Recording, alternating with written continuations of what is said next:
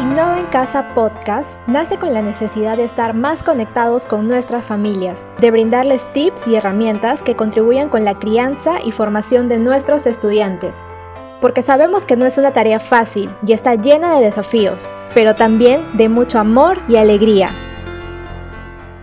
En el capítulo de hoy invitamos a Elvira Cachay, directora regional de Innova Schools, quien nos compartirá algunas recomendaciones para incentivar la lectura desde casa en esta época de confinamiento. Que lo disfruten. Hoy queremos contarte sobre la forma de incentivar la lectura en casa.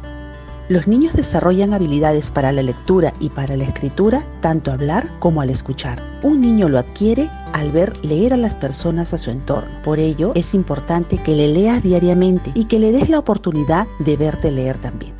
Durante la lectura o al terminarla, y dependiendo de la edad de tu niño, puedes hacerles algunas preguntas referidas, por ejemplo, al propio texto o también algunas que lo ayuden a inferir, opinar o imaginar.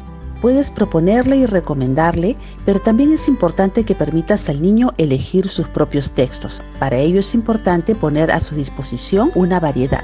No impongas la lectura del niño, mucho menos la vayas a usar como castigo. Permítele leer en espacios favorables, con luz, espacios ventilados y variados dentro de casa. Muestra siempre una actitud de disfrute ante la lectura y además permítele que asocie lo que lee con sus propias vivencias y recuerdos.